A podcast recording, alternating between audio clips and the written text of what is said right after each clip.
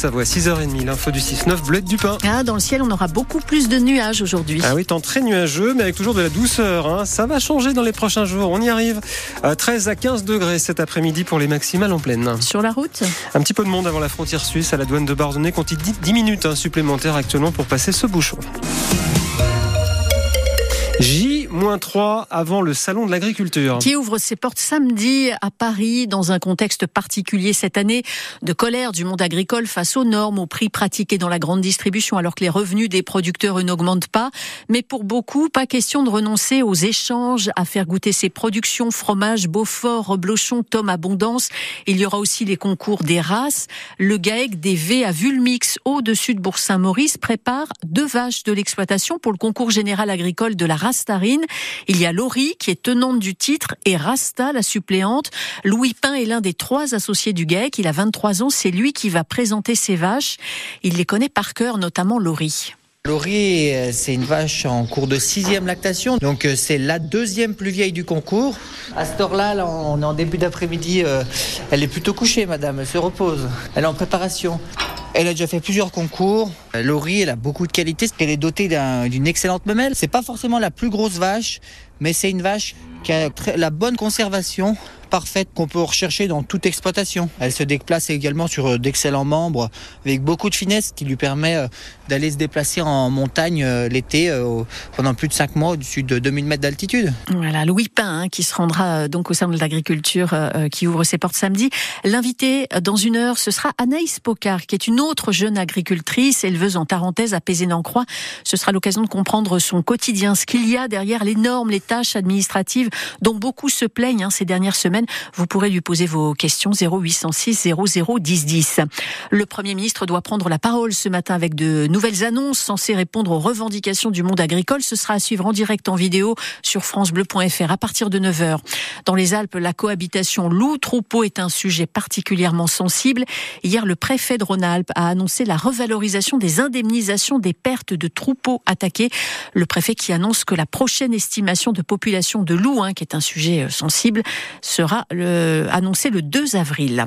10 000 euros d'amende avec sursis pour l'agriculteur qui avait déversé du lisier devant les locaux de France Nature Environnement. C'était en mai 2022. L'éleveur du Grand Bornand devra aussi verser 3 500 euros à l'association pour atteinte à son image et 750 euros de frais de justice. L'action avait eu lieu quelques jours après la suspension de l'arrêté d'abattage massif des bouquetins du Bargy pour lutter contre la brucellose. Suspension sur décision de justice qui avait été saisie par France Nature Environnement. Le président des jeunes agriculteurs de Haute-Savoie, qui lui a aussi été poursuivi dans cette affaire, a été relaxé. Explication à retrouver sur francebleu.fr. Les caravanes installées sur le parking du lycée Baudelaire d'Annecy ont été évacuées hier. Les gens du voyage s'étaient installés il y a environ deux semaines sans autorisation. Le département propriétaire du parking avait saisi la justice pour ordonner leur expulsion. Le convoi de caravanes s'était installé, euh, s'est installé 8 euh, km plus loin sur le parking de l'hypermarché Auchan dans la zone commerciale du Grand Épagny. Deux organisateurs de vols de fret depuis l'été dernier dans le nord des Alpes, arrêtés et placés en détention provisoire. Tout a commencé par le vol d'un camion dans une entreprise de transport de Remilly au mois d'août dernier. Les semaines suivantes, des remorques entières ont disparu sur des plateformes logistiques de la région. Les deux hommes de 38 et 42 ans ont reconnu les faits, en partie devant les enquêteurs de la section de recherche de Chambéry. Les perquisitions ont permis de retrouver 250 palettes de marchandises volées dans des entrepôts, euh, mais aussi euh, des tracteurs, des remorques. La valeur estimée euh, des marchandises retrouvées, plus de 3 millions d'euros. L'enquête se poursuit hein, pour retrouver euh, les receleurs de ces marchandises.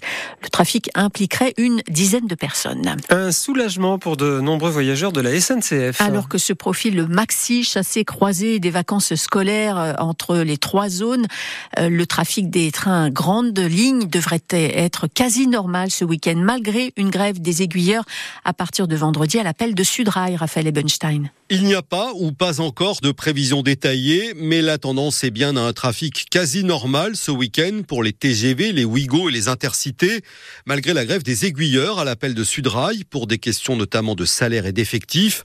Selon plusieurs sources, il reste quelques difficultés localisées, mais la direction de SNCF Réseau, dont dépendent les aiguilleurs, prend des mesures de suppléance en clair l'appel à des renforts parmi les cadres volontaires pour assurer la continuité du service et elle procède à des réorganisations internes pour réaffecter certains agents aux endroits qui le nécessitent le plus.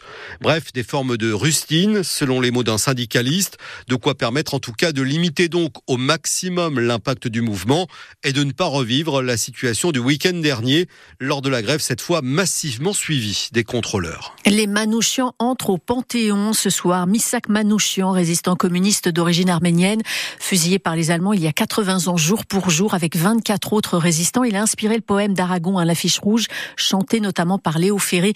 Misak Manouchian qui entrera au Panthéon avec son épouse Mélinée, résistante elle aussi, et qui lui a survécu 45 ans.